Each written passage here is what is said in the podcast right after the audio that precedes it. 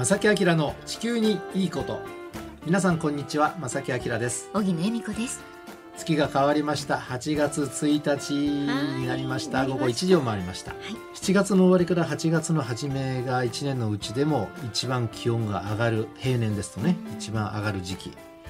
えー、なのでそうやって考えるとその暑さのピークが過ぎるとその年の折り返し点っていう感じは僕はすごく持ってるので、皆さんいかがですかね？そんな感覚ないかな。でも夏って感じあの海ってね、うん、なんかお盆過ぎたら海に入っちゃいけないって子供の時教えられてだからそれまでがもうなんか海に行くにはでこの8月1日あもう早く海に行かなきゃっていう気持ちになるのが私の8月1日です、ね、夏休みっていう印象もすごいありますよねはい、ね。はい、あ今日はちなみにですね水の日なんだそうですよ、はい、あの1977年に節水の呼びかけということでこの日8月1日が水の日というふうに決められたということです。はい、はいさて今日はですね、あの後半にあの実はまた素敵なゲスト前半はですね海ではなくて山のお話をそうですか、したいなというふうに思います。はい、この番組は公益財団法人兵庫環境創造協会の提供と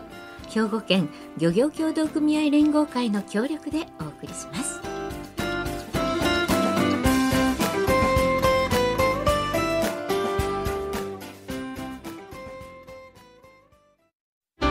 兵庫環境創造協会は地球環境の創造と保全に取り組み今年で創立50周年。今年兵庫カーボンニュートラルセンターを設置し脱炭素社会のさらなる推進に取り組んでいきます。皆様と共に時代につなぐ環境適合型社会の実現を目指して兵庫環境創造協会。瀬戸内海日本海という広大な水産地を持つ兵庫県。漁業者が誇りを持ってイカナゴタコハモノリカキカニなどの新鮮な海産物を皆様に安全に提供し海の暮らしを豊かにする漁村の創造を目指します。兵庫県漁業協同組合連合会。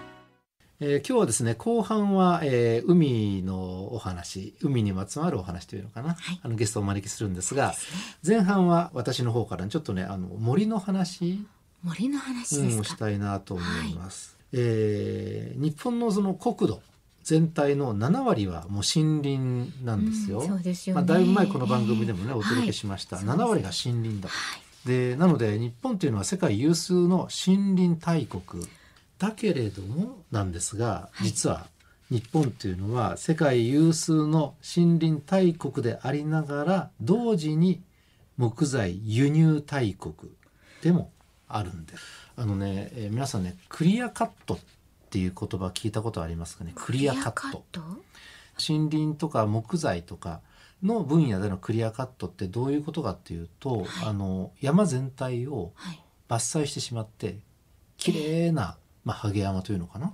クリアになっちゃ全部クリアにカットしちゃう。でそれが実はあの例えばカナダの太平洋沿岸部の森林が豊かなところであるとかね、はい、あちこちにそういうものが少し前にできていて、えー、でその場所をクリアカット伐採してしまったその木はどこに行くかというと日本に結構来てる。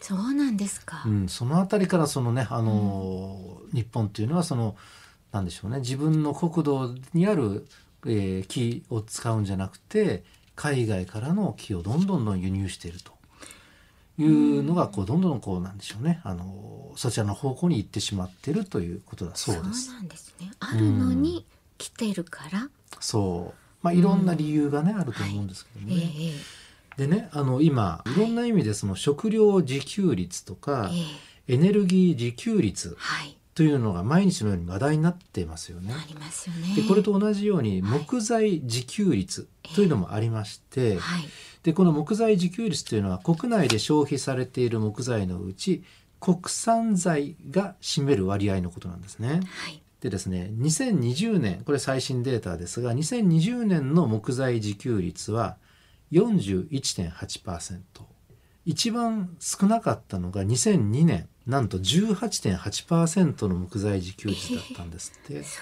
うですか、うん、なのでこの頃に比べたらだいぶこうね、うん、あのここ20年ぐらいでほぼ2倍近くに回復してて、えー、日本の木材を使うようにはなってきているんです。本当ですね、うん、でもね国土の7割が森なわけなので、はい、まだまだこの2020年の41.8%というのはもっと自給率上げられますよね。ねうん、やっぱりこの数字は小さいと言わざるを得ないと。え。ええでこの木材自給率が小さい理由大体皆さん想像されると思いますが日本の木材よりも海外から輸入した方が安い。そこなんですよね。そう大量に輸入することではいコストを抑え、うんで国産材よりも安く済むと。うーんはいねじゃあその国産材のね消費をどんどん増やせばいいじゃないかと。う言ってもあの林業される方の人手不足であったりとかねはい。あのなかなか思うようにいかない現状があります。だからほとんどのその住宅っていうのは海外からのあの木材を使っている。でそんな中えここ数年のコロナ禍で、はいい、わゆるウッドショックっウッドショックね。ていうのが起きてるんですね。はい。それあのエネルギー不安があって運搬費用が上がって、うん木材輸入量が今は減少しています林野庁の調べでは2020年の木材輸入量は前年に比べると15%も減少しています。コロナ禍の影響かなり大きいですね。ねはい。ここのコロナ禍を受けてこれはいい方向なのかな。逆に今は国産材の注目は集まっていると。あのビルを作るにあたってもここは木材使ってますとかうね、ん。これも日本の木材なんですっていうのが話題に結構なってきているんです。ねだんだんなってきましたね。はい、はいあの2025年の大阪万博はい。でも日本の木材を使った大きななん大屋根でしたっけ、えなんかすごい構造物を作るってねいうのが話題になってますよね。はい。でまあそんな中その私たちがその木材自給率をさらに上げるためにできることは何かとまずその林業とか森の現状を知ることがまず大事なのかなと。そうですね。でこういう僕もそんなに詳しくないのでね。ううんん、でその現状を知った上でいかにその国産材を利用していくかそれを考え出すとあこれコスト下げてどんどんこれ流通できるなとかアイデアがどんどん浮かんでくるじゃないですか。はい。でもやっぱり日本の多くの人たちがこれを知ることがまず大事かなとい思うんですますねね。まあその一人一人がこう意識してねえ国産材を利用すると。だって海外の資源をわざわざ使うことないじゃないですか。いや本当になんかね、あの木だってやっぱりその風土に合ったあのうんものが、まあ木だけじゃないですけれどもねね。ええあの、うんそれいいって言うじゃないですか、うんだから私はもう当然国産をと思ったんですけど、国産の木の事情を聞くとびっくりしました。でこれはねあの木だけではなくてね小麦が世界的にもう足りないと言ってるじゃないですか。はい。で確かに僕もパスタとか好きだしパンも好きだし、ええ。でもねもともと日本ってお米じゃないですか。はい。ご飯食べたらいいじゃないですか。もともと食べてる民族だから。ででもあの政府としては減単減単って言ってねうんどんどん田んぼ減らしたりとか。ええ。してる方向であったりとかあとは日本ってねあのもう一つ水が豊かなんですよ。水資源はめちゃめちゃ豊富なんです。はい。雨が多い地域でもあるしね、日本っていうのはもともとね。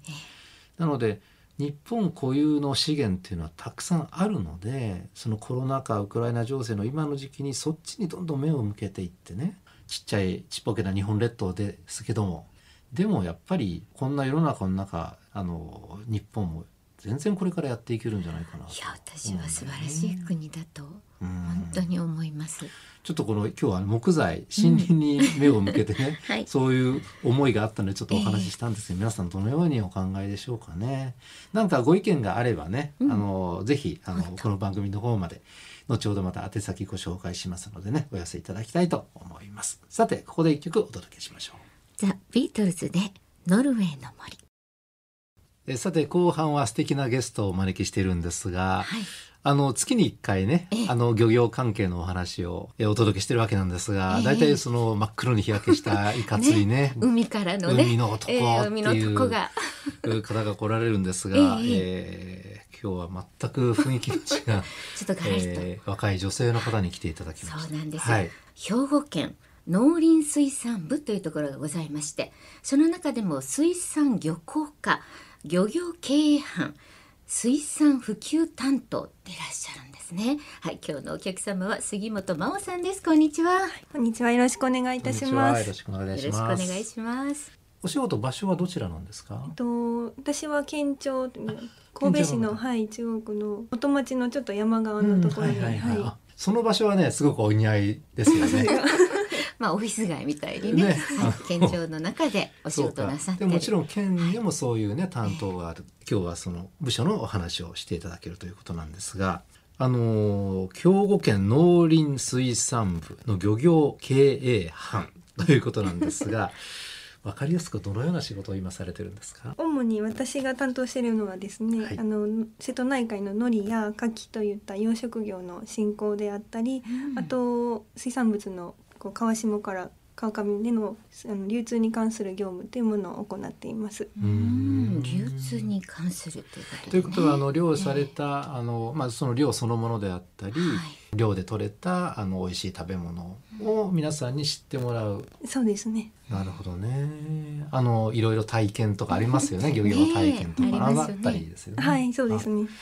であのこの度全国豊かな海づくり大会兵庫大会というのがあるんだそうですね。そうですね、うんあの今年の11月に天皇皇后両陛下もご臨席されるその全国豊かな海づくり大会というのが明石市で開催されるんですけれど、うんその大会をより一層盛り上げていくために第一次兵庫お魚内閣総選挙の開催の担当もしております。楽しそう なるほど。あズバリですからそういうお仕事なんだね。ねえ漁業を広めようっていう。うんまあ第41回全国豊かな海づくり大会兵庫大会。ねえ楽しみですね。はい。はい。えー11月にあると。はい。うん、でその中で第一次兵庫お魚内閣総選挙。楽しそう。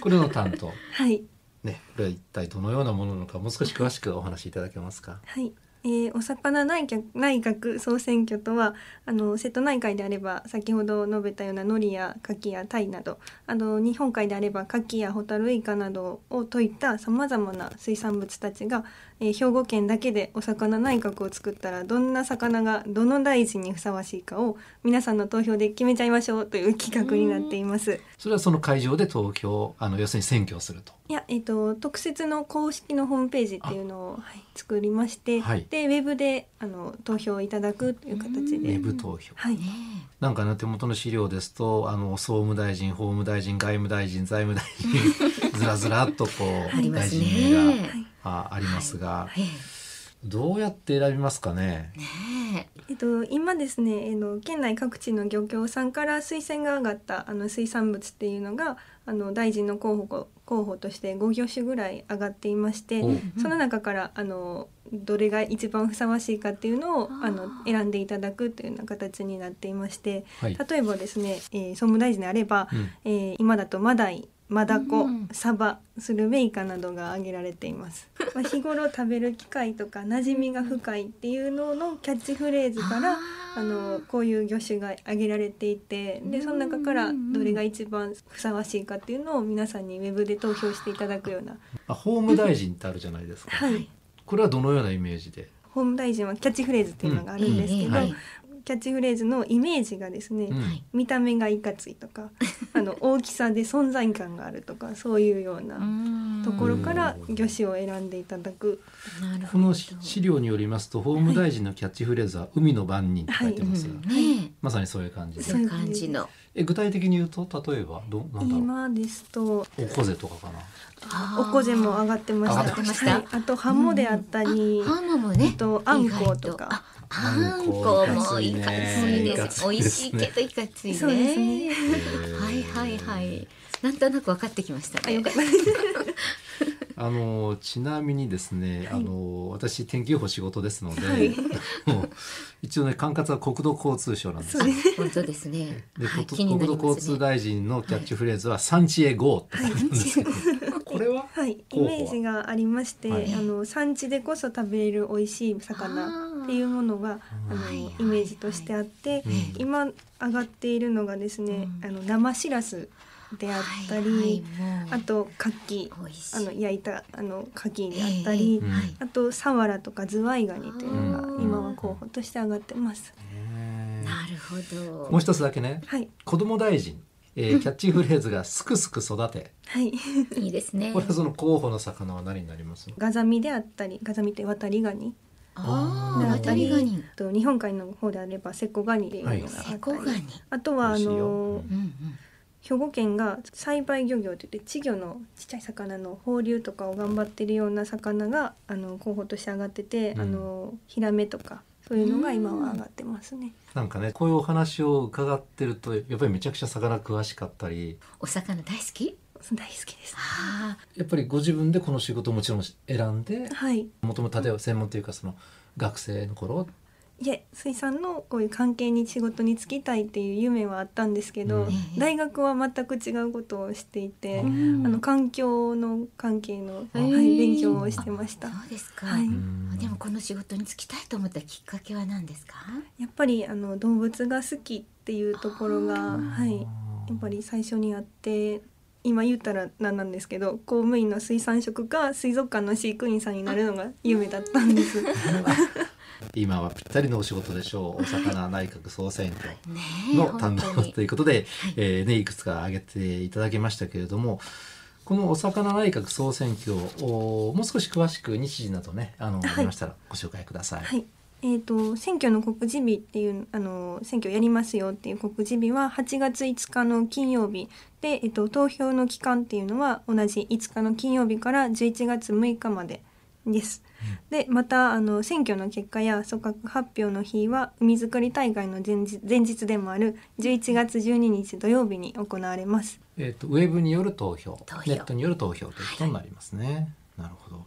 まあいろいろあの詳しい情報は公式のホームページがあるということなんですね。はい、具体的な詳細っていうのはまだまだ検討中でして、あーあの、はい。皆様にもそのこの選挙の盛り上げ役になっていただけるような内容を今絶賛考え中です。考え中、はい。い、いですね。ね。ねえ、うんそうですよ。やっぱり支援者も増えてね、はい。来るかもしれませんよね、うん。絶対ひらめさんとかね まなこさんとかね。ねえ。でお魚って言ってもやっぱりお魚全体好きな僕なんか在全部好きなんですけど私もやっぱり種類によってはこれですから、ねうなぎなんかいいしな。でも、ねうなぎはこの辺り取るんだ穴子とかね。ね美味タコ。しいいやもう私も大好きですよ。うん。魚魚介類もね。カニもいいし。あいいですいいですよね。ね なんかお腹が空いてきましたがなるほど、えーお魚内閣総選挙、えー投票期間が、えー8月の5日から、えー11月の6日のこの期間とい。うことになります。組閣発表が11月の12日。ということですね。ねえふるってご応募いただきたいと思います、まだまだねお話伺いたいんですがちょっとお時間がねあのそろそろなので最後にあのラジオを聴きの皆さんに向けてメッセージもしございましたら。えっと、今日はお招きいただき誠にありがとうございました。選挙の告示日はあの海づくり大会100日前イベントでもありますのであの漁業協同組合の方々であったりあの県民の多くの皆様と共に一緒に盛り上げていきたいと考えています。ぜひあの告示日の8月5日にはあの公式ホームページの兵庫お魚内閣総選挙と検索いただき投票にご参加いただけたらと思います。はい、ありがとうござありがいました。とうございます。本日のお客様、兵庫県農林水産部水産漁港課漁業経営班水産普及担当でいらっしゃいます杉本真央さんでした。ありがとうございました。ありがとうございましたありが。とうございました。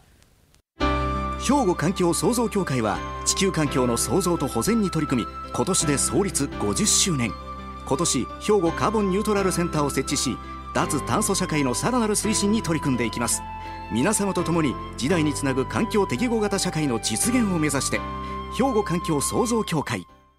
瀬戸内海日本海という広大な水産地を持つ兵庫県。漁業者が誇りを持ってイカナゴタコハモノリカキカニなどの新鮮な海産物を皆様に安全に提供し海の暮らしを豊かにする漁村の創造を目指します。兵庫県漁業協同組合連合会。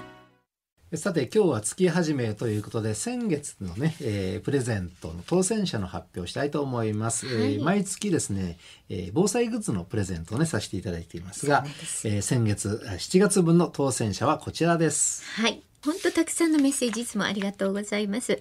えー、ラジオネーム心の妖精さんとかね、えー、ケイさん、えー、いろんな方々からいただいておりますね。もうちょっとラジオネームだけでも読ませていただきたい。ラジオネームのりぴーさんありがとうございます。えー、そして堺市のターチンさん、いろんな方からその他もいただいておりますが、この方に決まりました。大阪市この花区からいただきました。ボルケーノさんおめでとうございます。おめでとうございます。はい。あのメッセージもちょっとだけね読ませていただきたいんですが宇宙の天気面白そうですね。前から気になっているのですが空中だけでなく水の中でも匂いの伝達早く伝わりますが宇宙空間でも匂いの伝達や匂いそのものがあるのでしょうか？というようなメッセージもいただいておりました。匂いに注目されてる。ねいやそれは僕も知らない。ちょっと勉強してみようかな。あなんかこれ調べてくれというメッセージなんでしょうかね。ねえ。もしかしたら詳しいのかもしれない大阪市この花区からいただきましたブルケーノさん、はい、ありがとうございます。これまさきさんの課題になったかもしれませんよ。はい、えー、ボルケーノさんおめでとうございます。まあこんな風に皆さんからもいろんなメッセージお待ちしています。そしてねご応募ください。プレゼントしたいと思います。おはがきお便りの場合は郵便番号650-8580ラジオ関西正木明の地球にいいことファックスでは078-361-0005。メールでは、まさきアットマーク、jocr.jp こちらまでお寄せください。お待ちしています。お待ちしております。今月も防災グッズプレゼントありますので、はい、どしどしご応募、ご感想お寄せください。ということで、まさきあきらの地球に行くとは今日はこの辺でお別れいたします。ご案内はまさきあきらと、小木野恵美子でした。それではまた来週。さよなら。この番組は、公益財団法人、兵庫環境創造協会の提供と兵庫県漁業協同組合連合会の協力でお送りしました。